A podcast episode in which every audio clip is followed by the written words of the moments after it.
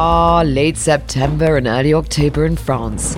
Summer dwindling and wilting into a trustingly chilly autumn. But what's the clay bridge that slides you between seasons? I'm Alexandra Lawton, and we're here at Roland Garros. The Roland Garros set. I am Marc Maury, the official master of ceremony of Roland Garros, and you're listening to Roland Garros set. Woohoo! It's getting tighter and tighter. The amp is turned up to 11 on day 11 at Roland Garros. Big matches today following last night's Nadal Sinner ordeal. My goodness, that could have gone on till about three in the morning, I think. I mean, I, it, it was amazing to watch.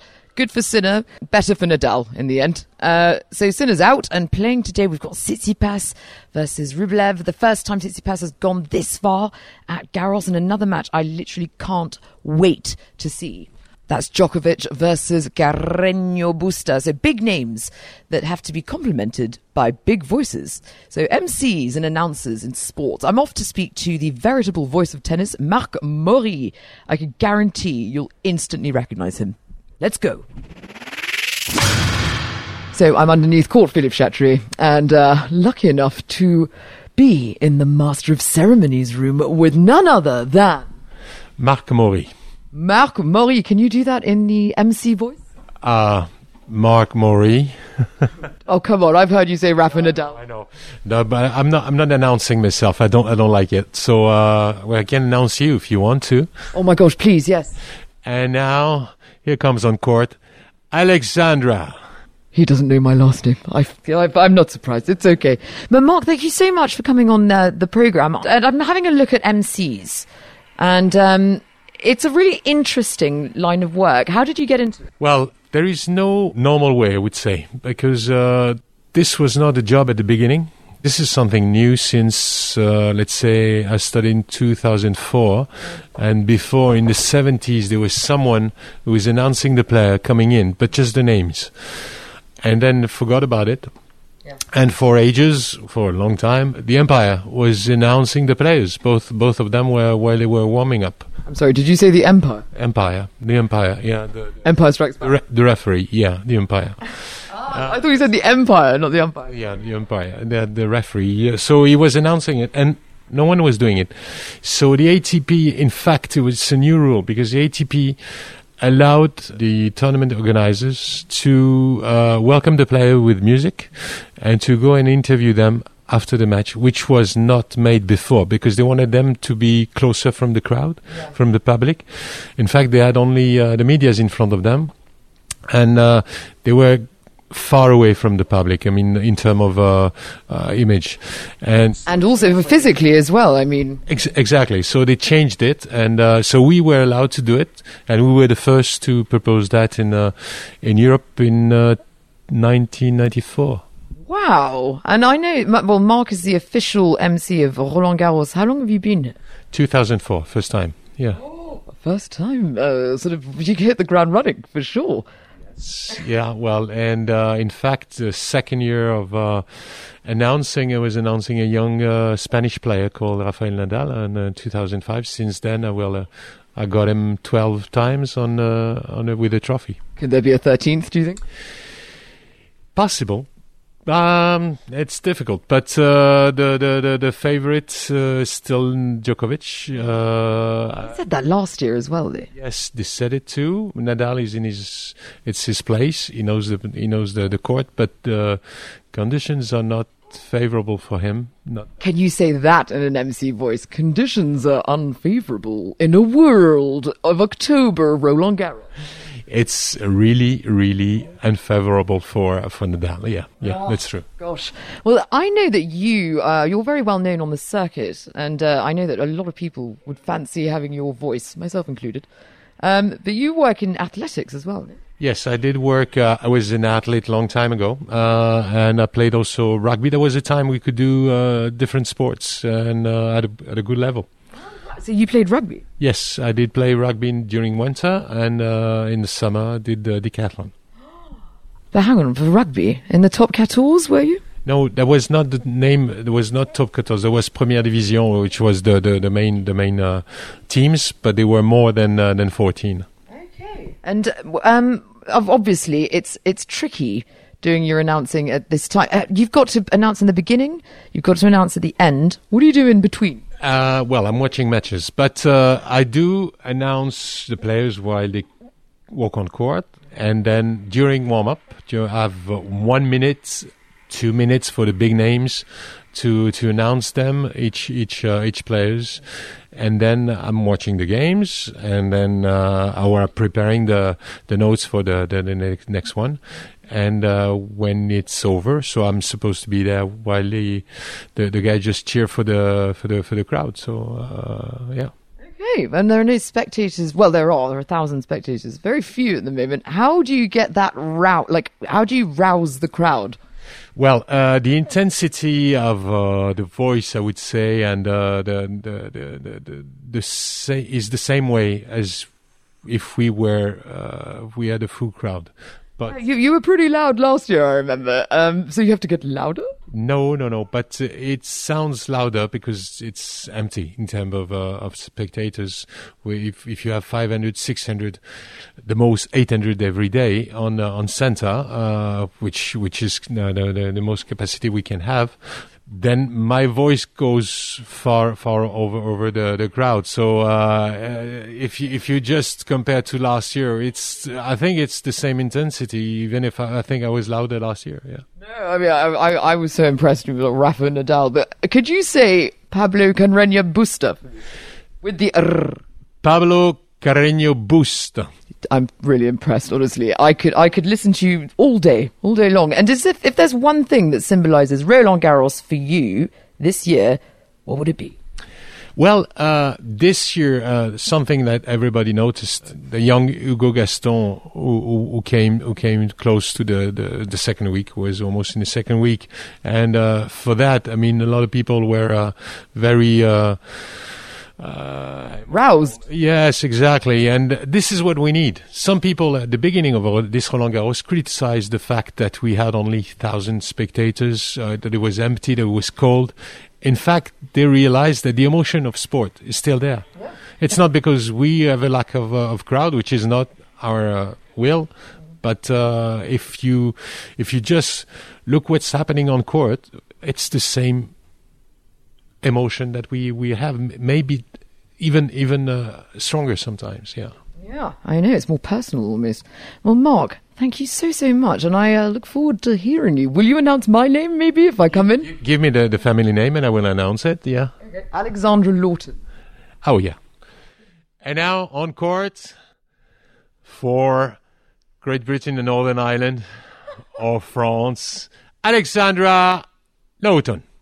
Oh my gosh. I can die a happy woman now. Mark, thank you so, so much.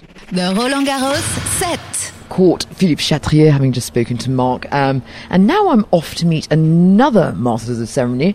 But um, it means I go off site. So we're going to go live. But before I do, I'm going to call my data and algorithm analyst friend, Alec Rye, to ask him what people are asking on the internet today about tennis.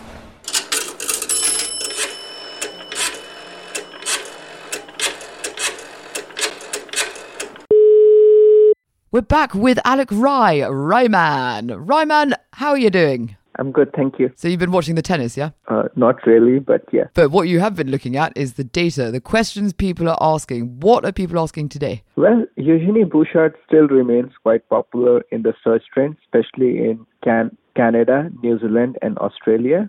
The questions seem to be more relating to her personal life, if she's still playing tennis, if she is married, if she is rich, does she have a boyfriend? Well, it's funny. Bouchard was actually at Roland Garros and she got knocked out, but they're asking if she's single, basically. A few people, yes. Okay, and that's Quite mainly from Canada, is it? Uh, Canada, New Zealand, and Australia, yeah. My goodness me. Well, Bouchard is still playing tennis, and she, I don't know about her, um, her status, if she's with someone, if she's married, but um, good to know that there's a there's a hottie on the tour, and people are asking what what else are people asking? Well, uh, Roger Federer remains popular as ever. I was surprised to read this question if Federer's backhand is weak. considering he's one of the greatest players ever. There are Did, did you see if, if his backhand's weak? People are asking that. Yeah, No way. Well, it's a very elegant one-handed backhand, but where's that coming from? That question. uh, it was mostly I saw from uh, US. Mostly from the US. Wow.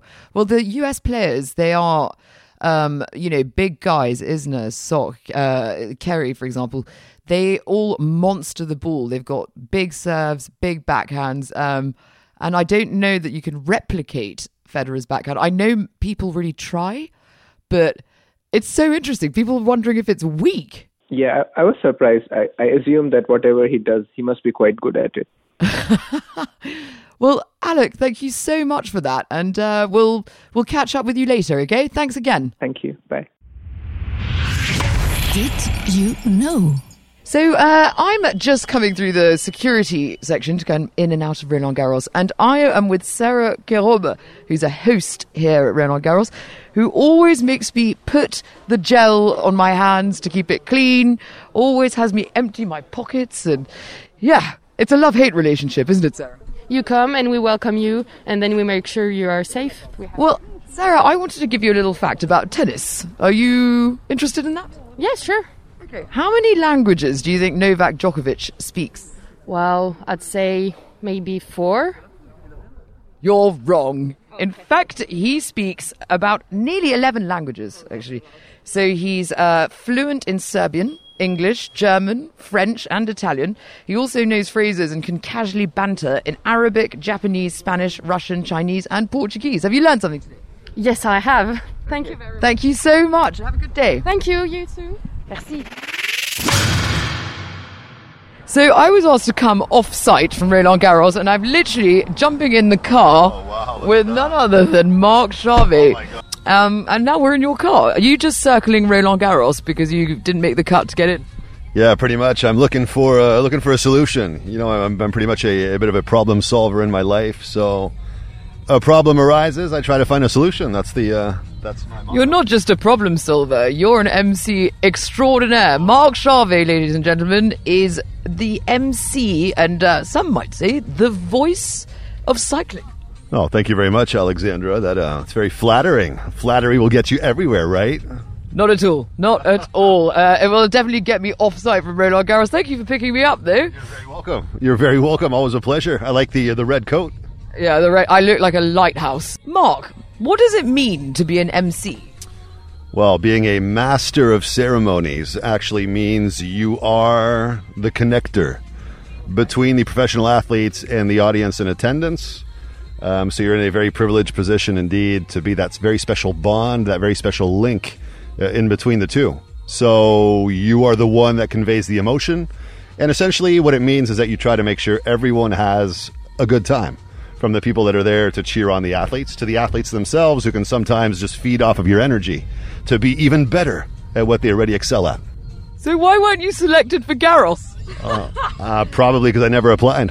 ah, but you know Marc Maury, the uh, sort of master of ceremonies at Roland Garros. I do. He's uh he's a bit of an institution in French emceeing. He does all the athletics, the IAAF stuff. He does the oh that's your seatbelt by the way. You got to put it on or else it's gonna right. You're right. it's gonna beep all day. Um, Lord, how ridiculous! so yeah, Marc Maury, of course, athletics and uh, and tennis. Those are the two sports I know him for. Um, I'm sure he does others as well. But um, yeah, Yeah.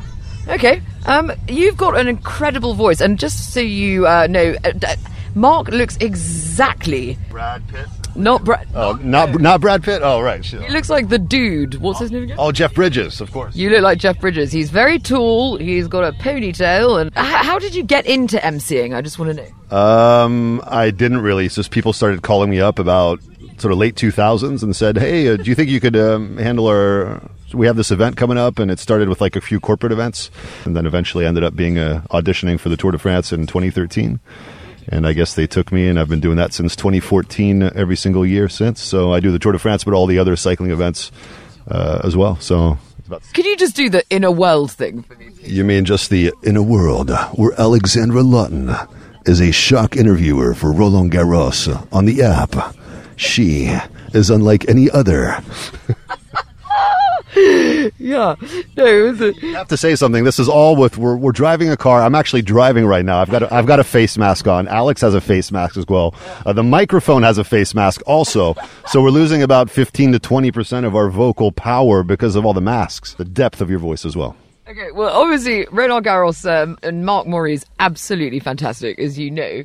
If you could do things slightly differently, what would you do? Uh, as a t- being a tennis announcer, what would you? What do you wish you could say? Uh, well, there's that's a good question. Um, so the format for tennis, I think, is fairly fairly straightforward. There's no sort of over the top ring announcing style voices. Rafa Nadal. Yeah, that's as far as you can go in tennis. Um, you know, in professional wrestling and boxing and fight sports, contact sports, we go much further in terms of the, the, the names and the voices and how how much we can stretch a name. Yeah, but you also have catchphrases, right? You do have catchphrases. I think in terms of tennis, if I wanted to, int- if I was going to introduce someone, I think I would push it a little bit further, or certainly ask the client if it's okay with him, because that's always really what it comes down to. Is your client ready to take it to the next level? Wait, wait, wait, wait, wait, wait. You just said something that I think could be your catchphrase. Let's take it to the next level. Well, the next level would be would be something like, "Ladies and gentlemen, playing right now on the court Philippe Chatrier, mesdames et messieurs, veuillez accueillir le seul, l'unique, Raphaël Nadal." what are the tricks of the trade? Well, the trick, unfortunately, there's no magic. It's all about preparation. It's all about solid, hard core grinding, which means a lot of work that no one notices, no one knows about. People think you're a bit of a magician, conjuring things up out of thin air, but you're not really. You're spending a lot of time grinding. You're doing your homework before you get to the event. Do you have to keep an anonymity in a way? Uh, well, you don't really. Um, you do this year because of COVID. Obviously, you're not allowed to talk to anyone. You can't uh, get close to anyone. But generally, you kind of That's been going on my entire life for me, but exactly. Uh, but no, you develop over time. Obviously, you develop a bond with uh, you know certain types of riders more than others for the world of cycling. Same for any sport, any athlete. Uh, you look at Marc Maury. Of course, we're talking about him. He developed a great bond with Usain Bolt, for example. Uh, I've developed a good bond in cycling with uh, riders like Peter Sagan, for example. We, you know, we, it develops over time as you meet and meet and greet each other. I mean, look, I think that the, the importance, and I certainly feel this, you need to have a trusting voice. I think it's not only about the voice; it's also about the personality. Um, just that ability to connect with people, whether you have the outstanding voice or not. Some do, some don't. So I think it's more. It comes more down to personality and just who you are on stage. You can't really fake it for too long, you know. So in the real world, your real personality will stand out. Did you just say in the real world? I did. I was going to try to put an effect on it, but hey, the real world where your personality will show and stand out, unlike ever before. I could listen to you all the live long day. I'm not joking. If um if you are actually going to attend Roland Garros, you'll see a very tall man with a ponytail, and he'll be announcing on his own outside the stadium. Marc Chavet, is there any last minute advice that you would give to someone aspiring to do what it is that you do? advice? I don't think i'm in a position to give any kind of advice. I would just say yeah just uh, keep it real and uh, believe in yourself and uh, do the groundwork once again never stop believing because uh, one day it just might happen so again it's just one of those run-of-the-mill things but uh, Do you get all your lines from like Toto songs or Journey? uh, foreigner actually foreigner Foreigner. yeah foreigner yeah i want to know what love is and i want you to show me alex Oh, my, oh no, no, I'm going to get out of this car now. Listen, Mark, thank you so much. This has been an absolute pleasure. thank you very much alex you have fun and enjoy the rest of the tennis we'll see you soon So, uh, just back on site at Roland Garros after what seemed like the uh, Tour de Paris with Tour de France man Marc Chavet in his car. And uh, I was walking over to the boutique, and it's kind of sunny, and we're in front of the big screen, and I bumped into my old friend, David Crossan, who's also a commentator for the World Feed. David, Hello, good afternoon, Alexandra. good afternoon. You don't usually call me that, you usually call me Pinhead. Easy now. Not for public consumption. You might remember David from earlier on in the podcast. Uh, I called him the disgruntled owl because uh, wearing the mask and wearing glasses is not something he's mastered yet. And as a commentator, troubling, no? It's okay now. I got through the, the first 11 days there of the competition, and my glasses are totally clear, as I'm sure you've noticed here. Looking a bit into the sunshine. I wish I had my sunglasses with me. I can see your glasses fogging up as I speak to you. I, I don't believe you. Don't believe everything you hear on the podcast. Well, it's funny because you're a commentator. It's your last day at Garros today, and uh, I'm so happy I bumped into you. You're probably not as happy as I am, vice versa. But commentators. Now, you've been in the news, uh, you know, current affairs, but also sports. You've been doing this a long while, about 20 years, haven't you? I have indeed, yeah. Yeah. Um, is there such a thing as a commentator voice? I've been doing a, like a, a subject on MCs today, and I just wanted to know: is there a commentator voice? Uh, possibly. Some people have a, a very different broadcast voice to the way they speak. Usually, uh, I know you think I speak slightly in a posher way when I'm broadcasting compared to what I usually speak. Yeah, you mock me for my uh, posh esque sort of my posh accent, but you sound like Chumney Warner, sir, when you commentate football. It's ridiculous. I'm here commentating tennis. So how do you sound? Is it is it a bit like the news voice when you go today in blah blah blah la la la la la la la la la la? How do you? How is it different? The intonations. How do you carry yourself as a commentator? No, it's it's natural, but um, I think it's important to have crisp diction whenever you're a broadcaster because Oh, that sounds really savage when you say that. Do it again. unlike your crisp addiction, I've seen you around the canteen with crisps every day. I do. I'm a fan of the old of the old crisps, the old potato.